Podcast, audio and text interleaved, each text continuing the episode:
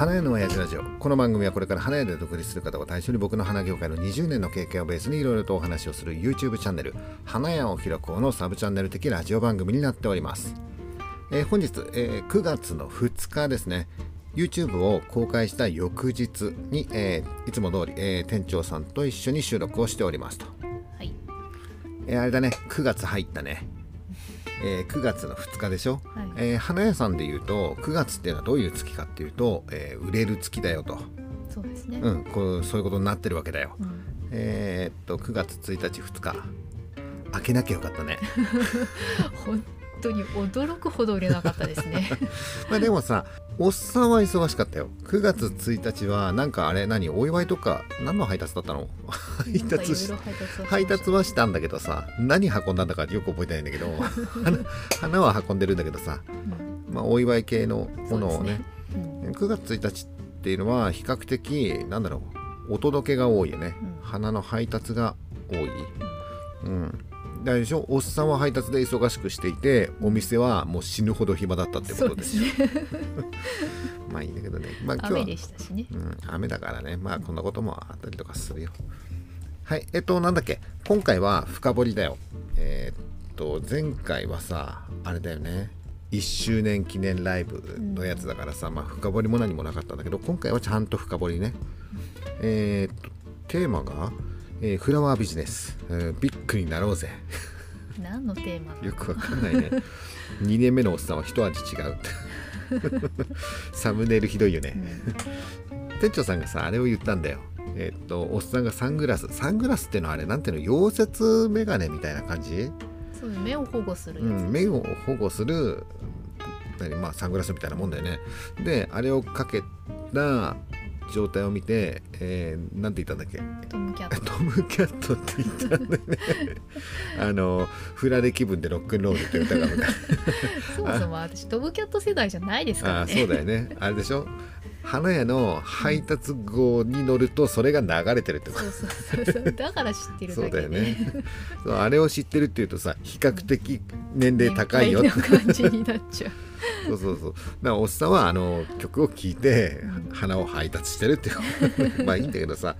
で、えー今回は、えーフラワービジネスビッグになろうぜ。2年目のおっさんは一味違うっていうことで、まあ、動画を撮ったんだけど、えーなんだろうねあの動画の中でさまあそもそもさフラワービジネスってなんだよっていう話をしたよね。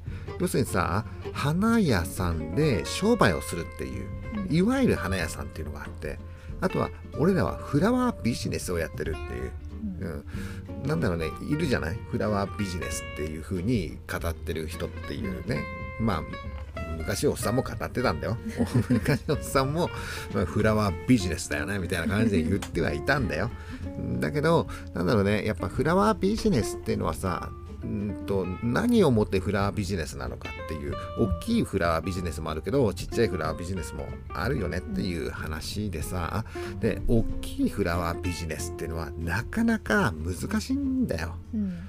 うん、やっぱりさ業界に革命を起こすみたいな、えーしそんなに IT を使ってシステム開発してムーンだよみたいな。難しいわけだよ。おっさん昔そういうのをね。やろうと思った時期があってっていう内容の話ちょっとしてるよね今回の動画でさ、うん。えーおっさんは昔えーっと市場のシステムを開発してうん。えー鍵業界の仕組みそのものを変えようみたいな。おこがましいったらあれはしない。あのねなんでああいう風にさ、えーあれ特許を申請してるっていう話を途中でしてるんだけど、まあ動画でさそんなの言ってもしょうがないから一応さラジオで深掘りってねうん。一応言ってみようかなっていう風に思うんだけどえっとねおっさんはさ昔トラックの運転手をやっていたっていう話はしたよね。えー中央市場の中に入っている運送屋さんで働いてたんだけどさ。でその時にほらあ中央市場って花のね。で、えー花を集荷する。要するに生産者のところに行って花を集めてさ。でそれを市場に卸してでそれが競りにかかったりとかそういうやつね。でそういう仕事をしている中で配達の仕事もしていたわけだよ。でその中で例えばね北海道配達っていうのが仕事であったのね、えー要するに市場でさ競りにかかってでそのえー市場にはさ北海道のバイヤーがいたの。え要するに北海道のホームセンターのバイバイヤーって仕入れする人ね、がいてもうガンガン買うわけよ。ガンガン買って、えーその当時10トン車。10トン車って超超でっかい車ねトラックね。10トン車満載に買うわけだよでそれをおっさんたちがさ北海道に配達をするっていう仕事があったんだよね。でまあえー、と東北自動車道東京からずっとずっとずっと行ってと東北自動車道の一番端っこまで行くわけだよ。青森とか八戸とかそういうとこまで行くわけだよ。でそこからフェリーに乗って、えー北海道に行ってでそこから、えー札幌恵庭帯広なんかそんな感じのところうんをえーっとねホームセンターのチェーン店なんだけどホームセンターの何々店何々店みたいな感じで回っていくんだよね、いやーあの時はね、えー10トン車にさいっぱい積んでるでしょ、で、えーホームセンター着くでしょ。で荷物を下ろすわけだよ、でもう北海道のホームセンターって駐車場がすげえ広いの。だからえっ、とね荷受けとかじゃないの。もう駐車場にドンとトラック止めちゃうの。でそこの駐車場にバンバン下ろすの。えでもさそしたらさほら駐車場に下ろしたらさで向こうの従業員がそれをまたさ店内に持っていかなきゃいけないじゃん。大変でしょ？って思うでしょ、違うんだよ。駐車場にブワーって広げるじゃん、そこから売れてっちゃうの。北海道の人ってもう花に超植えてるからさ、すもうその場でケース単位で買ってっちゃったりとかしておろしてるうちに半分ぐらい売れちゃうんだよね。っていうぐらい北海道ってすごく花がまあ売れる。まあ雪でさガーデニングできない時期っていうのがね長いからだからそういうのがあるのかもわかんないんだけど、まあ、とにかくすごい売れるんだよ。で結果的にさ3店舗ぐらい回って10トン車を空っぽにするわけよ。で空っぽのままさ東京に戻ってくるとさ、あれでしょ？もったいないじゃん。いや昔はそうだったの。昔はね、えー行き満載で向こう行って降ろすでしょ？で帰り空っぽで帰ってくるっていうのがえーっとね花だけじゃなくてトラック業界で当たり前だったんだよ、なんだけどそれでさ、えーっと例えばね今の話で言うと北海道から青森の間がフェリーなわけ、ね、そうすると北海道でトラック空っぽだよね。でフェリー空っぽで乗るよね、っていうのをもうね地元の人は知ってるわけよ。だからおっさんに地元の人が話しかけてくるわけ、えーっと空っぽだろって、中にこれちょっと積んでくんねえかって言って、えーっと何フォークリフトでウィンウィンっつってさいっぱい積むわけよ、そうするとフェリーに乗るでしょ？で降りるでしょ？そうすると八戸とかにもう待ってるわけ、あこっちこっちとか言ってでそこで降ろすわけ。要するに海を渡るだけよ荷物がっていう、そういうので運転手がさこうアルバイトみたいなあそれお金もらえるそうそうそうそうそうそう。あのもうちょっとした小遣いになってたうんうん。時代があったんだよ、うん。おっさんはねそれねやったことないんだよ。うん。やったことないんだけどえっと何？その運送会社の先輩なんかはそういうのをやってたりしてたんだって。でそれがえ良くないよっていううん話だよ。ね。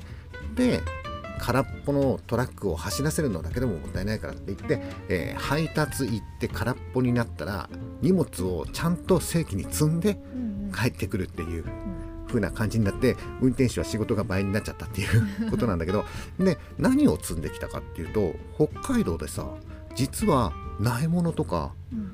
作ってんだよ。うあのね北海道ってさうん。花作ってんだよね。うんで何積んできたかっていうと10トン車満載にビオラとパンジうんーをビオラとパンジーって背低いじゃん。うん。うん10トン車じゃん。手積みじゃん。いくらでも積めるんだよ。そうやんなっちゃうぐらい積むんだけどまあいいんだけどさ。満載で積むでしょ。う、ん。でそれで、えーフェリー乗っかってまた東北自動車道をえっちらおっちらこう帰ってくるわけだよ。うん。で中央市場に着いてうん。それを全部下ろすわけだよ。うん手積み手下ろし。えーっとね10トン車って何百ケース積むんだろう。もう果てしないよ。こう歩くのも大変ですよね。そうなんだよ。だからさ最初のさえプラットフォームにつけるじゃん、うん。扉開けるじゃん。で市場の職員がさ台車持って待っててくれるんだよ。じゃあ下ろしますって言って最初はいいよ目の前だから。手前だからね。最後の方きついよ。1ケース取りに行くのにすげえ歩いてってでわかる、うんそうそうりますよ。まあそれはトラックあるあるはまあいいいいんだけどさ最近はみんな台車積みになってさ、ね。楽。昔はさもう手積みだよ。でトラックの扉の後ろにさ「手積みだよ。全員集合」っていうステッカー。ステッカー貼ってさ、っていうことでまあ何の話してんだっけ？そうそうそう。でね北海道でたくさんのパンジーとビオラを積んででそのさ北海道配達ってのは定期便でね、えー、と週ね、えー交代交代なんだけど運転手はね、うん。週3回行ってたのその当時はさ、あ週に2回か。帰ってきて下ろしてまた積んでみたいなことをやって、うん。えー、と週に2回北海道行ってたの。うん。で積み込みもさ配達の積み込みも運転手はやるんだけど、でその時に、えーっとじゃあ配達分ここに台車置いときますんでこれ積んじゃってくださいって言って、えートレーにさ生産者のステッカー貼ってあるじゃん、何々県のうん。なんなんたらさんのパンジーとかうん。書いてあるでしょ、北海道の何々さんのパンジーって書いてあるわけだよ。でそれが丸々3台車 4台車あるわけだよ。うん。そのさ北海道のねホームセンターのバイヤーってもう買う時1ケース2ケース買うんじゃなくてそっくり買っていくわけ。うん。全部分回すわけ。でね。で分回すのはいいんだけどさその分回してるものを俺さっきおろしたやつだけどっていうふうにどう思どう？ついさっき下ろしたやつを。今の話わかる？まず北海道行ってさ荷物を下ろしたまではいいよ。うん。でそっからさ北海道でぐるってさ走りながらさ生産者回って荷物を積んだわけだよ。うん。でえっちらおっちで一生懸命帰ってきてね手積みだよっていうので下ろしてるわけだよ。下ろして1時間2時間してうん。新しいシールが貼られて同じものをまた積んだんだよ 何やってんだろうなっていうふうに思ってさ市場の人に言ったんだよね。これ何やってんの？って言ったら市場の職員が「いいんだよいいんだよ」みたいな感じ。だってさ単純にさ運賃2回かかってるよ。ね。あれよ？最近アマゾンがさうん。運賃無料っていうのやってるかもしれないけど、うん。そそういうんじゃないからね。おっさんちゃんと運んでるし、うん。えっ、となんつうの？おっさんはさ運送屋さんだからさ1ケースいくらっていう風なね花って高いんだよ。あのヤマトってさとか佐川とかって段ボールに入れるでしょ？はいはい。重ねられるじゃん。うん。花は重ねらんないからね。うん。その都度その都度板かけなきゃいけないからね、うん。人件費かかるでしょっていうと運賃安くないんだよ。うん。よく競り人がさね、競りが安くなっちゃったりとかするとこんなんじゃ運賃も出やしねえよね。言ってるでしょっていうぐらい、えっと花の運賃って実は高かったりとかするんだけど高い運賃払って東京まで持ってきたものをもう一度北海道へ持っていくの？いいよ別に。おっさんはその当時運送屋さんだからさ。に 一つの商品で2回運賃が取れるっていうことはあるよ。けどさそれやってると生産者もさバイヤーもさうん。誰も得しないしそもそもトラックで運んでるからね。そこそこ傷むぜ。ね。ねだって12時間ぐらい揺られるわけだからね。あの真っ暗の中にね水もあげられないからさっていうとなんなんだろうこれっていうふうに思ってさでその時にまあその時はその時でさそれがほら運送屋さん的にはお金になるからね。まあ別にいいんだけど花屋で独立した時にさなんか市場のシステムっておかしいよねって仕組みっておかしいよね。無駄だね。無駄なことがすごく多いなっていう感じ。でその時にまあさちょっとパソコンに詳しい人がいたからその人と一緒になって今の花業界ってこういう物流なんだよねっていう話をしていてこれなんかちょっと無駄だなっていうふうに思ってこれなんとか解消できることないかなって言って仕組みを作ったわけ。うん。うんと要するにさ、えー、と北海道の生産者は、うん。えー、とパンジーを100ケース持ってますと。うんね、でその100ケースをとりあえずおっさん全部積んで市場に下ろすんだけど、ね。もうそのさホームセンターのバイヤーは北海道にあるんだから北海道で買えばいいじゃんっていうことよ。だけど入ってきたものを買うわけでしょ、うん。これね勝物一致っていうんだけどさちょっと難しい言葉なんだけど要するに物が確保してる必ず来るって分かっているものしか市場は売っちゃいけないんだようん勝物一致ね。はい。っていうのがあってなんかよくわかんないんだけどそれがあるおかげでさうん。とにかく北海道のないものが欲しい場合はうん。で市場は中央市場ね東京の市場ね。うん。そう荷物と送らなきゃいけないの一回。うん。でもそ送る必要ないじゃん。伝票情報だけでいいじゃん今なら。今なら今ならそうだだよね。今だったら、えっと、極端なこと言うとだよ。うんうん。10トン車満載のパンジうんーが北海道にあるわけだよ。うん。で東京にいるバイヤーは10トン車満載パンジー買うわけだよ。うん。したら動かなくていいじゃん。本 来本来。はね。でデータだけでさうん。売買ができれば、ん。だけどそのデータだけで売買することが、えー昔はできないっていうかあっていうか市場法的にできないんだよ。法律的にできる。そうそう。えっとね市場法って言ってさ市場の法律ね、うん。えっと肉野菜魚果物、えっと花、うん。うん、これに関して言うと市場法っていうのがあってさそれがあるからそういうことができないよってもうおかしいんじゃねって言ってでそのね10年くらい前はもちろんさ今もそうだけどねファックスでやり取りとかしてるわけだよ。うんうんだから、えー、とこれはインターネットを使って仕組みを使ってみたいな。でその当時はまだね AI っていうビッグデータっていううん。言葉とかもいやなくはなかったの。あったんだよ。あったんだけど今みたくさみんなが AI がどうのこうのだよねって、うん。ね。そういう風な時代ではなかった。うん。でも要するに昔からそういうさビッグデータを使ってみたいなそういう考え方はあったんでね、うん。でその考え方を使って、えーっとその勝物一致ではなくて、えーっと生産者の持っている情報を全国の市場に流すわけだよ。うんうんうんで北海道のこの生産者は100個100ケースパンジー持ってますよっていうことを全国の市場に情報を流すまあその生産者が出荷している市場に情報を流すわけだよ。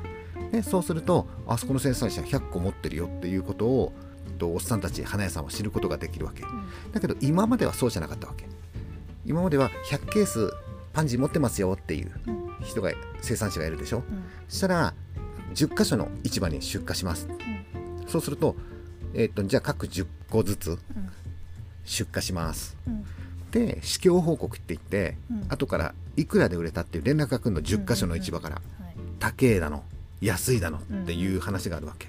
で次回また100ケースありますって言って出す時に前回あそこの市場安かったから、うん。もう出すのやめた、うんうんうん。そうそうなりますよね。うんこっちの市場は高く売ってくれたから20ケース出そうとか、何を根拠に決めてたかっていうと、まあ、その生産者の、えっと、賭けだよねもうね。うん。なるほど。でだってさうんここの市場は前回高く売ってくれたから20ケース出そうってみんなが思ったら次暴落じゃんとか。そうですね。そうでしょ。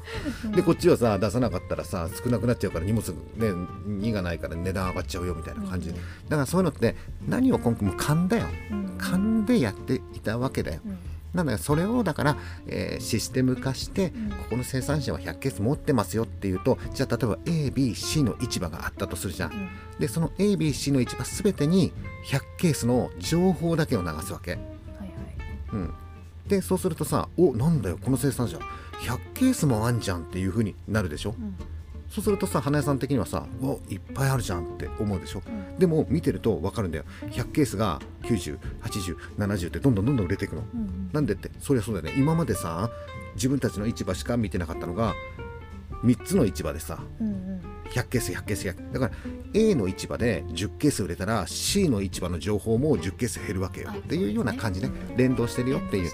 で結果的に売れたものに関して生産者は、えー出荷すればうん。無駄がないじゃんっていうようなことをやったらいいよねって。しかもさっき言ったビッグデータとか AI っていうような仕組みみたいなものを入れ込むとどうなるかっていうと例えばもうさ毎年なんとなくさ同じものをうん。売るでしょ、うん。そうするとなんとなく今はさ市場の職員担当の人がうーんじゃあいくらってつけとこうかなみたいな感じで。まあまあ。あの前日そうそう前日会いたいなんかはさうん。いくらってつけとこうかなみたいな感じで値段つけたりとかするでしょ、うん。そうじゃなくてもう AI で大体この時期のこの商品に関してはいくらで売れてるよっていうのを大体値段をつけるわけ。うん。で販売スタートってなるわけ。もう何か所の市場とかで、えー販売スタートってなるわけ、うん。そうすると売れ行きがいいか悪いかで売れ行きが悪いと自動的に値段が下がるっていう。で、えーそれでもまだ売れないっていうとまた自動的に値段が下がるわけ。うんうん。そうするとおこの値段だったら買おうかなって言ってこうパラパラ売れていくわけ。はい。でまだ、まあ、パラパラ売れてるな。もうちょっと下げてみようかなって言ったのうわってこう売れたりとかするでしょ、って言った瞬間にちょっとずつ値段が上がっていくわけ。自動競りシステムっていう。よ要するに、えっとビッグデータとか AI とかそういうの仕組みをグンと入れちゃってうん。え時系列で値段を調整してはい。最終的に100ケースが完売する。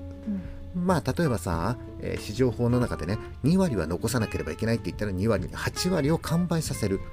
でそれを完売させるために、えーこう自動的にこうさうんうん。うん時系列でそうそう AI がやってくれるよみたいな仕組みを考えましたっていううんうん。ことね。はい。で結局えーっとねなんでやめたかっていうとしえーっとねさっき言った勝物一致っていうこれ市場法の中にあるんだけど、えーっとおっさんがやろうとしてるのはこの生産者が100ケースありますよっていう情報を、えー例えば ABC の市場に情報として流す。100ケース持ってます。100ケース持ってます。うん。100ケース持ってますっていう。だけど実際にこの ABC の市場に100ケースずつ出荷するんだったらいいんだけど持ってるのは100ケースしかないでしょ？うん。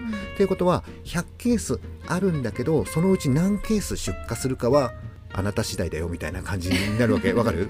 なんとなく。市場の売れそうそうそうそう。そうすると100ケースあるんだけどあんたのところには100ケース出さないよって言ってるわけだよ、うんうんそうするとこれね勝物一致ってなければいけない。勝物一致の原則みたいなのがあるんだけどうん。ここに触れるんだよ。はいはいはい。でもさそんなこと言ってたらさっていうふうに思うでしょ、ん。だけどこの勝物一致の原則っていうのがもうずーっと崩れなかった。うん。うん全然崩れなくてうん。仕組み的にも多分ダメだなと思ってもういいやつで情報公開しちゃってるんだけど、でえっ、とね2018年かなうん。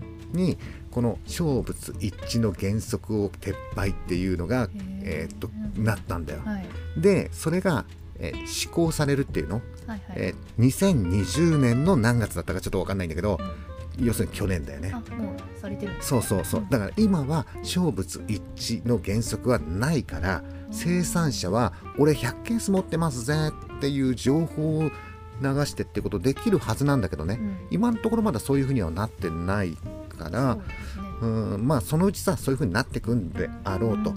んで今は競りのさ市場のね担当、うん。えー、と例えばトルコだったらトルコとかバラだったらバラのうん担当の人がさ、なんとなくで値段つけてるんじゃないのっていう。わかんないけど。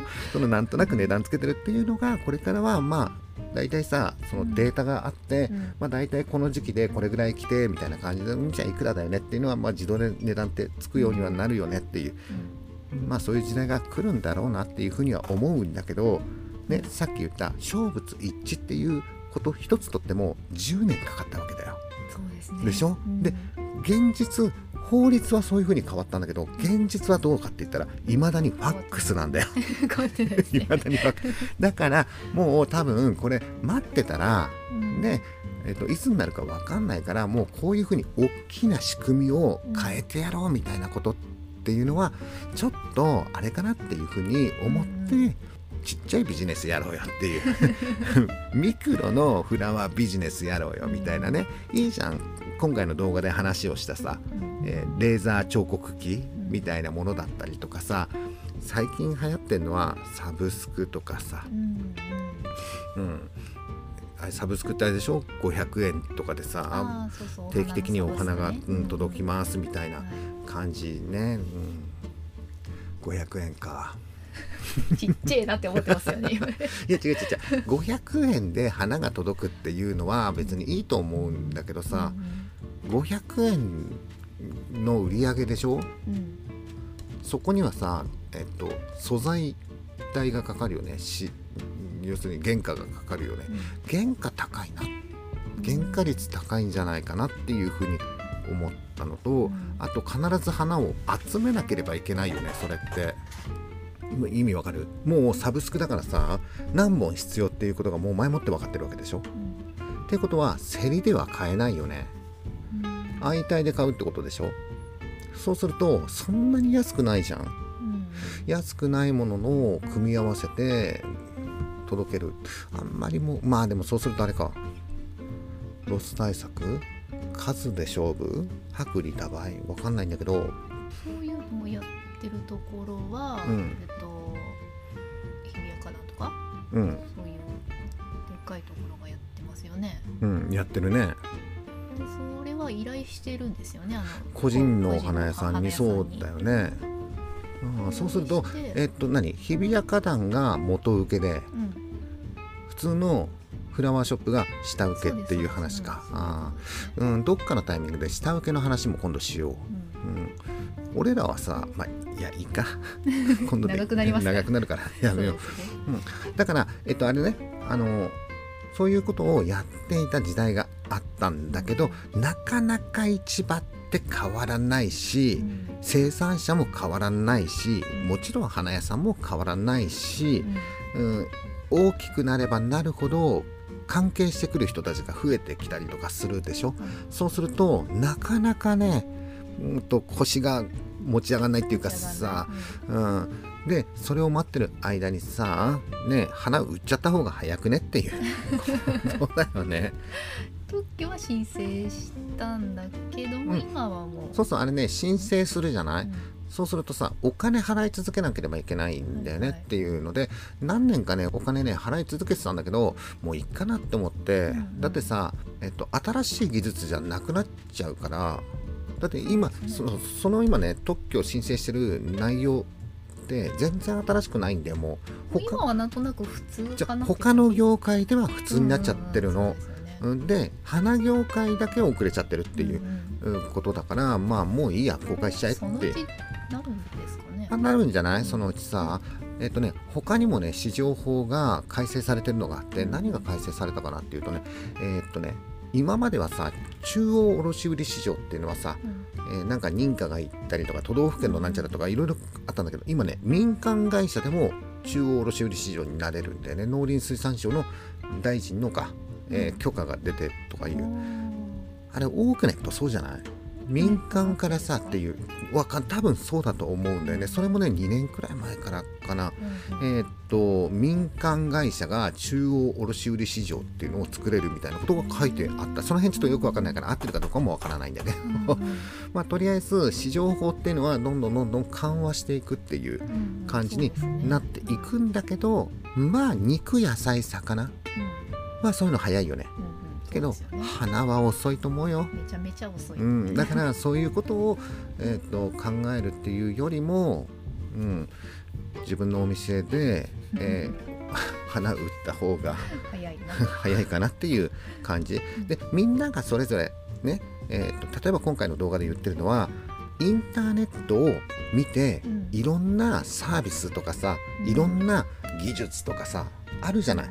うん。でそれを取り込んで自分のお店に取り込んで自分のお店の目の前のお客さんに提供するっていうことね、あのよその業界でやってることを花屋に持ってくるっていう考え方。うん。だから新しいことをやろうっていうフラワービジネスだってじゃなくて、えっと、考え方としては今あるサービス花業界じゃないとこでやっているサービスうん。を花業界の中に持ってきたらどういう風になるんだろうっていうような考え方でやると結構誰でもできるでしょ、うんうん。しかもインターネットで売らない。インターネットはダメよ。インターネットでやるとあの価格競争になっちゃったりとかするとさ面白くないじゃん。